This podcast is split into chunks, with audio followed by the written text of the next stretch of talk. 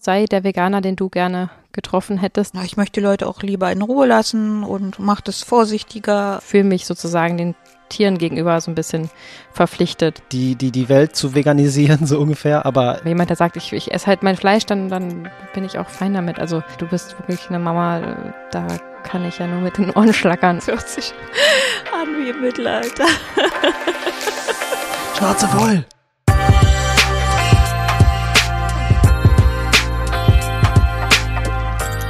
Hallo. Welcome back. Hallo. Nanu, eine neue Stimme. Wer ist das? Meine Mama. Zum Glück. Herzlich willkommen zurück zu einer neuen Folge von Vegan Gesund mit Grund. Der Podcast. Schön, dass ihr dabei seid. Ja, ihr habt richtig gehört. Wir haben heute meine Mama eingeladen, denn sie hat tatsächlich ein paar interessante Sachen zu erzählen, wie ich finde. Sie, glaube ich, weniger, aber seid gespannt. So, du kennst natürlich als meine Mama schon unser Interviewformat und deswegen äh, weißt du wahrscheinlich auch schon, dass dich jetzt zwei Fragen erwarten. Und zwar ist die erste, wie lang bist du eigentlich schon vegan? Wie lange ernährst du dich schon vegan? Das ist übrigens süß, wie ihr euch beide anguckt hier bei eurem Interview. Also seit, ich weiß es gar nicht, ich glaube seit zwei Jahren bin ich vegan ernähre ich mich vegan und seit vielen Jahren, die ich mir auch nicht gemerkt habe, esse ich kein Fleisch und kein, ja, kein Fisch. Ernähre ich mich also vegetarisch wahrscheinlich schon so seit 15 Jahren in etwa.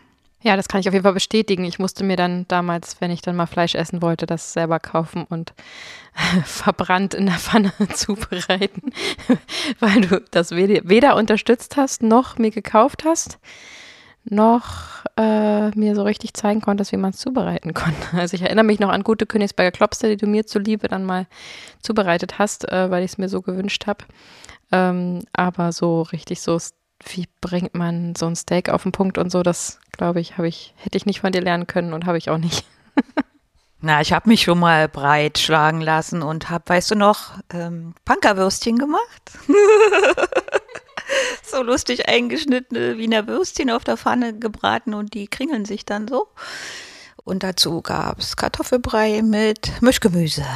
Ja, auf jeden Fall. Ich erinnere mich, äh, das ist eine schöne Kindheitserinnerung und war damals sehr lecker. Im Nachhinein natürlich voll, ähm, ja, aus heutiger Sicht natürlich nicht so lecker. Aber wir ahmen dieses äh, Gericht tatsächlich manchmal noch nach, denn äh, ihr kennt das wahrscheinlich alle, Kindheitsgerichte sind dann doch ab und an irgendwie ganz schön.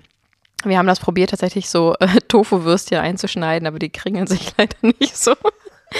Aber äh, ja, ab und zu gibt es Mischgemüse mit äh, Mehlschwitze, ähm, Kartoffelbrei und dazu dann Tofu-Würstchen. Oder, Fabi? Ja, Mischgemüse klingt immer so für mich eigenartig. Also es sind quasi Erbsen und Möhrchen, sehr fein und ähm, für euch ist es halt Mischgemüse. Für mich ist Mischgemüse immer mehr, aber es reichen auch zwei Gemüsesorten, anscheinend. Stimmt, das Thema haben wir dann jedes Mal, wenn wir das zubereiten. Dazu kommt noch, dass es ja ein echtes Kinderessen ist, finde ich. Es schmeckt ja so sehr äh, neutral und äh, ist jetzt nicht so, naja, nicht die, die Gewürzbombe. Aber wenn wir die dann machen für unsere Große, dann müssen wir tatsächlich aus dem Mischgemüse noch die Möhren raussammeln, denn sie isst keine Erbsen.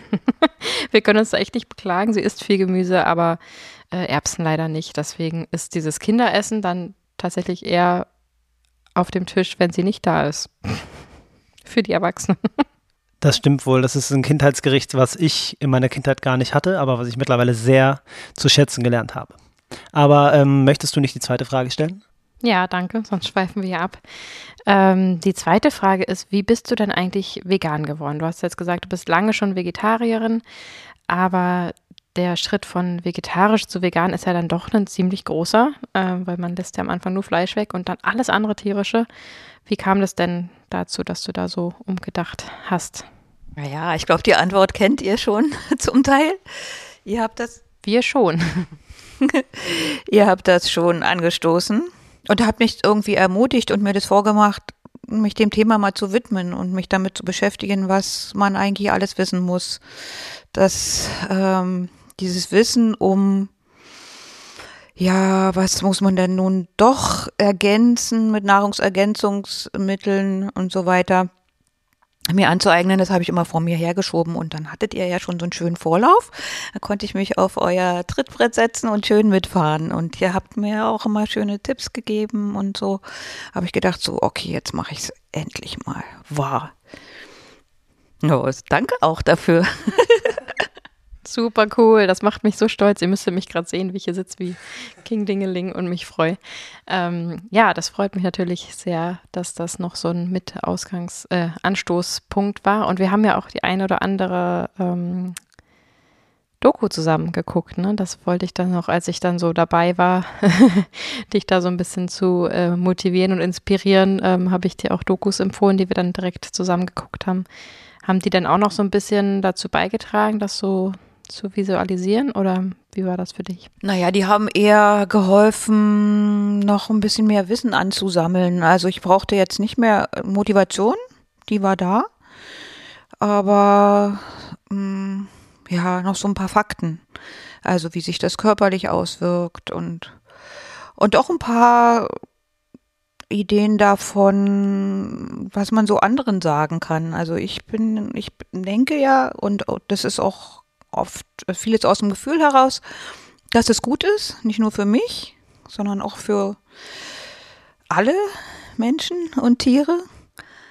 Ähm, aber äh, wenn mich jetzt jemand danach fragt, dann komme ich immer ein bisschen ins Stocken und da waren, waren die Dokus ganz gut, nochmal ein bisschen mehr Futter zu bekommen. Ja, ich glaube, das geht tatsächlich allen so und auch wir, die würde ich mal sagen, relativ informiert sind, können auch immer noch ins Stocken kommen. Das ist einfach, je mehr man weiß, desto besser ist es. Und wie man das so kennt, ähm, man sieht zum Beispiel eine Doku und will dann davon erzählen und merkt, dass man gar nicht davon erzählen kann. Und man denkt in dem Moment, man hat es verstanden, aber man sagt ja, solange man es nicht selber wiedergeben kann, hat man es noch nicht verstanden. Und von daher ist je mehr Wissen, desto besser. Und natürlich bringt, äh, bringt eine Doku neues Wissen mit und ist eine angenehme, bequeme Art und Weise, sich zu informieren und mit allen Sinnen sich da inspirieren zu lassen. Also so auch an euch, wenn ihr in eurem Umfeld Leute habt, die da irgendwie so auf, auf der Kippe stehen, dann vielleicht einfach mal zu einem Filmabend einladen und gemeinsam äh, eine gute Doku raussuchen.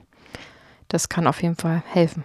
Ich kenne die Geschichte ja schon zu teilen, wie du gesagt hast, Heidi, aber trotzdem, jetzt wo ich es nochmal höre, das ist so schön zu hören einfach, dass du dich halt offen gehalten hast in deinem Leben, dass du das überhaupt zulässt. Also es gibt halt Menschen, die quasi, für, den, für die ist es so weit weg, sich das überhaupt vorstellen zu können. Und du bist halt so weit gegangen, dass du es umgesetzt hast in die Tat. Und äh, das möchte ich einfach nur respektvoll anerkennen, dass du das überhaupt gemacht hast, finde ich total cool einfach. Das ist ein Zeichen dafür, dass du, ähm, ja, offen bist einfach. Und das finde ich bewundernswert. Naja, warum soll ich nicht? Ihr seid ja auch. Also äh, ihr meint wahrscheinlich, weil ich älter bin und ja schon länger hier rumlaufe und meine Gewohnheiten, äh, Ernährungsgewohnheiten und so schon so lange habe und die jetzt umstelle. Das meint ihr wahrscheinlich, ne? Ja, ja, es geht nicht nur darum, ich, also ich meine es generell einfach, dass du offen bist, finde ich super und dass du natürlich ein paar Tage älter bist als wir und dich trotzdem so umgestellt hast, kommt natürlich äh, positiv dazu, ja. Ja, danke schön. Da kommen wir auch gleich schon zu meiner nächsten Frage. Ähm, das finde ich generell immer interessant, gerade wenn man sagt, so, ich mache jetzt wirklich den Cut und äh, ich ernähre mich jetzt vegan und ich kommuniziere auch, dass ich vegan äh, mich ernähre. Nicht unbedingt, weil man es jedem auf die Nase binden will, sondern oft kommt man ja einfach nicht drum rum. Ne? Man ist irgendwo eingeladen und äh, bringt dann vielleicht was Veganes mit oder äh, muss eben auch mal kommunizieren, dass man das eben nicht essen möchte oder dass man, was ist denn jetzt da drin? Ach nee, das mag ich lieber nicht. Kannst du da mal erzählen, ähm, wie das so in deinem Umfeld ankam, gerade eben auch in deiner Generation, die, das, wir, wir unterscheiden jetzt da so krass. Wir haben auch so viele Freunde und Bekannte in unserem Alter, die zehnmal verschlossener sind als du. Also das ist gar nicht unbedingt so ein Generationsding, aber man sagt ja auch natürlich, je älter man ist, desto mehr ist man in seinem Muster drin. Und natürlich gibt es mehr junge Leute, die sich vegan ernähren, als ältere, ganz klar. Also deswegen fände ich das mal ganz spannend zu hören, wie dein Umfeld so reagiert hat. Hm, naja, sehr unterschiedlich. Also es ist erstmal so, dass ich das nicht so raushängen lasse. Äh, ich ich erzähle es nicht jedem und lebe das einfach so wie es ist. Und wenn mich jemand fragt, na klar, oder wenn es irgendwie auffällt bei einer Party oder wenn wir gemeinsam irgendwo essen, was ja jetzt auch gerade gar nicht geht in dieser Zeit, äh, dann beantworte ich gerne Fragen. Und ich habe es immer so erlebt, dass meine Freundinnen interessiert zuhören, manche sogar auch mehr wissen und immer wieder zu mir kommen und mich fragen. Und äh, also so Negatives ist mir eigentlich nicht begegnet. Und auch nicht so Diskussionen, aber das hängt vielleicht mit meinem Freundeskreis zusammen. Die sind alle sehr offen und manche sagen eben, no, ist so toll und essen weiter Fleisch, aber belangen mich damit auch nicht und erzählen mir nicht, wie wichtig sie das finden oder wie richtig äh, fleischhafte Ernährung ist oder tierische Ernährung. Fleischhafte Ernährung finde ich auch sehr schön. Ja, das ist doch schön, dass das bei dir so gut aufgenommen wurde. Also ich glaube, da können wir uns alle ziemlich glücklich schätzen, dass wir so ein Umfeld haben, weil ähm, das ist nicht unbedingt normal. Es gibt unheimlich viele Leute da draußen, die vegan sind und in weiter Flur kein zweiter in Sicht ist. Und da haben wir schon echt das Glück, dass wir als veganes Paar und ich mit einer veganen Mama ähm, da irgendwie so aufgestellt sind und natürlich dementsprechend teilweise auch äh, Freunde haben, die da zumindest offen für sind. Das ist schon was Besonderes. Und auch deine Mama, Fabi, ist ja da auch total offen. Die hat uns auch mal eine Woche besucht hier mit Baby und hat sich die ganze Woche konsequent dann vegan ernährt, weil wir sie vegan ernährt haben. Und sie hat ohne mit der Wimper zu zucken mitgemacht. Und das ist schon, da kann man schon glücklich schätzen. Ich glaube, das wünschen sich viele Leute. Ähm, und zu den Leuten, die sich jetzt gerade angesprochen fühlen, kann ich nur sagen, haltet durch. ich glaube, es wird immer besser mit jedem Jahr und irgendwann ist auch euer Nachbar vegan oder euer Kollege oder Partner. ich, ich würde gar nicht so empfehlen, ähm, jetzt andere Menschen unbedingt von der veganen Ernährung zu überzeugen. Lieber würde ich es vorleben. Das ist oft wirksamer, als äh, so missionarisch unterwegs zu sein. Und das Vorleben lebendig machen und witzig und schön, genießerisch. Und ja, dann, dann werden die Leute kommen, die sich dafür interessieren und werden euch fragen und die anderen vielleicht nicht oder später. Ja, ist ein guter Punkt, den du da gesagt hast, Heidi. Ich äh, halte auch nichts von ähm, zu aggressivem Missionieren, wenn ich das mal so ausdrücken kann. Ähm, lieber kreativ vorleben, das hast du super gesagt. Ich finde eh, dass Ernährung ein sehr kreatives Thema ist und dass man sich da echt ähm, austoben kann. Und ja, Vorleben ist, glaube ich, äh, die beste Werbung. Jetzt bin ich ganz bei dir, ja. Ja, ich weiß ja, dass ihr beide da so drauf seid und ihr wisst ja auch, dass ich da ein bisschen anders drauf bin. Ähm, bei mir kommt es natürlich auch auf die Stimmung an, das hatte ich auch schon mal erwähnt. Ähm, ich bin auch nicht immer in der, in der Lust, äh, irgendwie da zu überzeugen, aber man sagt ja genau, sei der Veganer, den du gerne getroffen hättest damals und lebst einfach vor. Ähm, bei mir ist es aber so, dass ich gerne viel früher mal einen Veganer getroffen hätte, der mich ein bisschen mit der Nase drauf stößt. Ähm, und wenn ich es einfach nur vorlebe, also ich hatte damals Leute in meinem Umfeld, die vegan waren und die haben es nur vorgelebt und das hat mich nicht genug beeindruckt, als dass ich es nachgemacht habe, weil es gar nicht groß Thema war. Und hätten die gesagt, du, soll ich dir mal ein bisschen erzählen, warum ich das so mache? Dann hätte ich mich darüber total gefreut. Also das ist bestimmt nicht jedermanns Sache, aber das wäre der Veganer, den ich gern getroffen hätte und deswegen bin ich diese Art Veganer in. genau.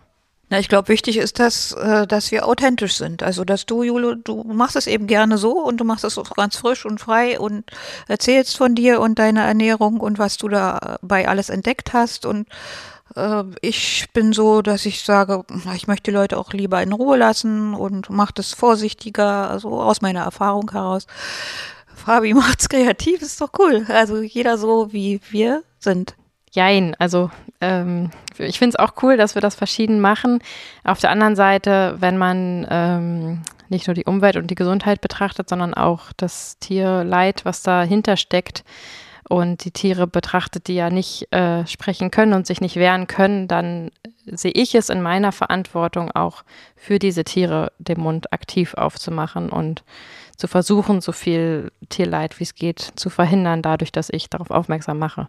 Das ist halt so ein bisschen der aktivistischere äh, Gedanke dahinter.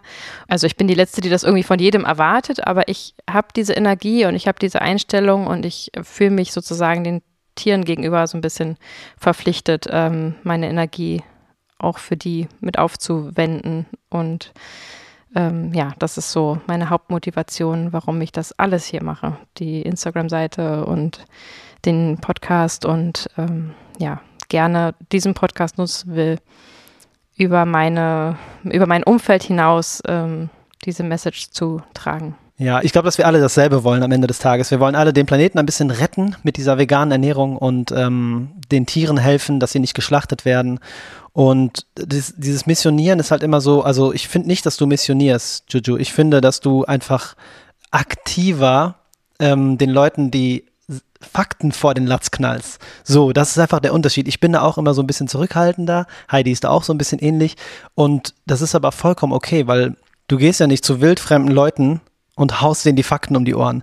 Bei dir passiert das, wenn du im Gespräch bist mit irgendwem und es dann zum Thema Veganismus kommt und dann zu den Beweggründen und dann eins kommt zum anderen, dann bist du vorbereitet und dann gibt es knallharte Ansagen, die halt die Realität sind.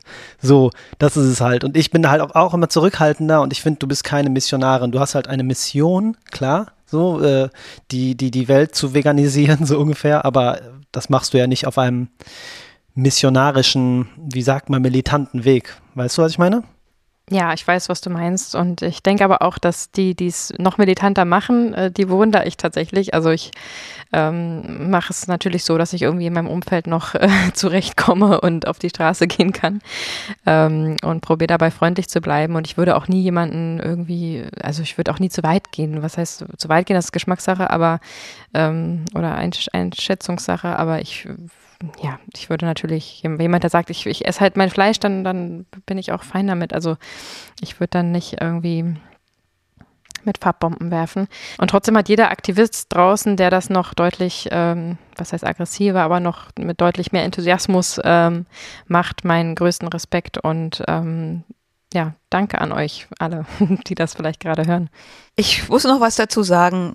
Ich bin auch allen Menschen sehr dankbar, die sich dafür einsetzen, dass es irgendwie unseren Nachkommen und uns auch noch besser gehen kann. Und ähm, finde, jeder sollte das auf dem Feld machen, wo er es am besten kann und mit der Kraft, die ihm zur Verfügung steht. Ähm, ja, absolut. Dazu muss ich auch, glaube ich, auch mal noch was sagen.